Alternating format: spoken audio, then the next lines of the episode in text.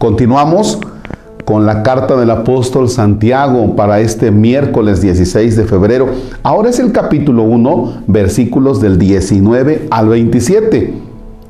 Desde un tiempo, vaya por su Biblia, busque la carta del apóstol Santiago y vaya al capítulo que le acabo de decir, el 1 y los versículos del 19 al 27. En el nombre del Padre y del Hijo y del Espíritu Santo.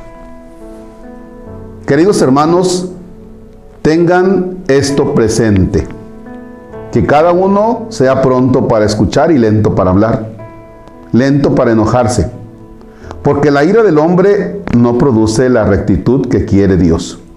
Arranquen pues de ustedes toda impureza y maldad y acepten dócilmente la palabra que ha sido sembrada en ustedes y es capaz de salvarlos. Pongan en práctica esa palabra y no se limiten a escucharla engañándose a ustedes mismos, pues quien escucha la palabra y no la pone en práctica, se parece a un hombre que se mira la cara en un espejo y después de mirarse se da la media vuelta y al instante se olvida de cómo es. En cambio, el que se centra en la ley perfecta de la libertad y es constante, no en oírla y olvidarla, sino en ponerla por obra, ese encontrará su felicidad en practicarla. Si alguno cree que es hombre religioso, pero no sabe poner freno a su lengua, él mismo se engaña y su religión no sirve de nada. La religión pura e intachable a los ojos de Dios Padre consiste en visitar a los huérfanos y a las viudas en sus tribulaciones y en guardarse de este mundo corrompido. Palabra de Dios. Te alabamos, Señor. Tómala, papá. De veras que el apóstol, el apóstol Santiago es muy fuerte. O sea, Dios habla por medio del apóstol Santiago, pero vaya con una fuerza tremenda. Aquí hay muchos temas. El primero de ellos, tengan presente lo siguiente. Dice, ser pronto para escuchar y lento para hablar. Escuchar. Hay muchas formas de escuchar. Por ejemplo, si yo estoy escuchando a una persona y estoy con el teléfono celular así. Ajá, ajá, sí, dime, te escucho. Dime, dime, dime, te escucho. Eso no es estar escuchando. ¿Por qué? Porque dispongo, sí, mis oídos, pero mi actitud, sea, mis gestos con los cuales también hablo, dicen mucho. Decía una persona, mírame a los ojos, quiero hablar. Ah, caray, quiero decirte muchas cosas, necesito ser escuchado. Y Fíjense bien, acaba de pasar el 14 de febrero y hay muchos que pueden llevar rosas, chocolates, un montón de regalos. El mayor regalo que le puedes dar a tu esposa o a tu novia, a tu novio, a tu esposo, es escucharlo. Muchas veces los problemas de la vida matrimonial tienen su fundamento no solamente en la falta de diálogo, sino en el, en el no escuchar. Y escuchar no es que yo esté preparando ya mi respuesta, decir, ah, ya sé lo que te voy a contestar. ya sé lo que te voy a contestar. No, simplemente escucha.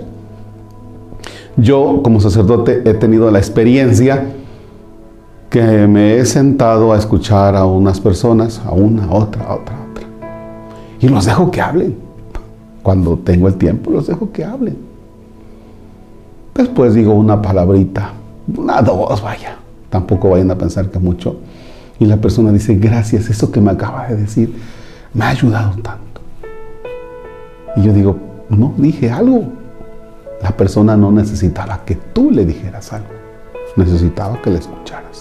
Necesitaba desahogarse. Escuchar. Y luego escuchar a Dios. Y escuchar a Dios a través de los diferentes acontecimientos.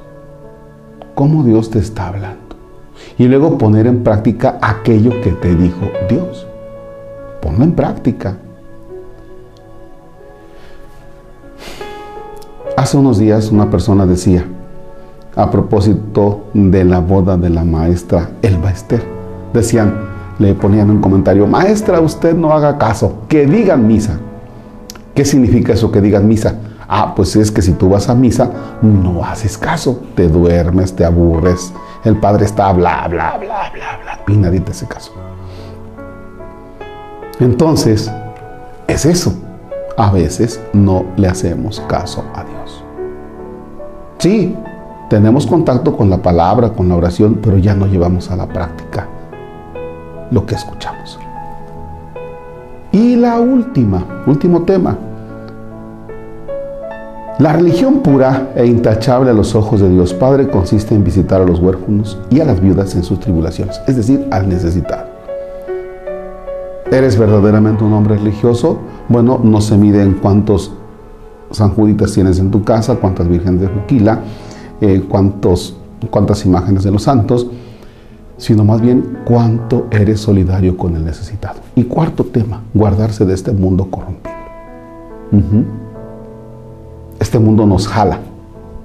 Cuando nos damos cuenta, ya vamos ahí también en, el dinamismo del mundo. A mí me pasa. Oye, espérate tantito. Espérate tantito. Si tú eres capaz de escuchar a Dios, entonces lo que Dios te dice creo que no va con este mundo que se ha corrompido. Estar listos para saber discernir, ah, esto es del mundo, esto no, ahora, ahora sí como se dijera, esto, esto no es de Dios, ¿verdad? esto no es de Dios, esto es del mundo y esto no me va a ayudar y me va a llevar a la perdición. Bueno, esos cuatro puntitos ojalá nos sirvan. Padre nuestro que estás en el cielo, santificado sea tu nombre. Venga a nosotros tu reino, hágase tu voluntad en la tierra como en el cielo. Danos hoy nuestro pan de cada día, perdona nuestras ofensas como también nosotros perdonamos a los que nos ofenden. No nos dejes caer en tentación y líbranos del mal. El Señor esté con ustedes. La bendición de Dios Todopoderoso, Padre, Hijo y Espíritu Santo descienda sobre ustedes y permanezca para siempre. Dios es nuestra fuerza para vencer este mundo corrompido. Podemos estar en paz.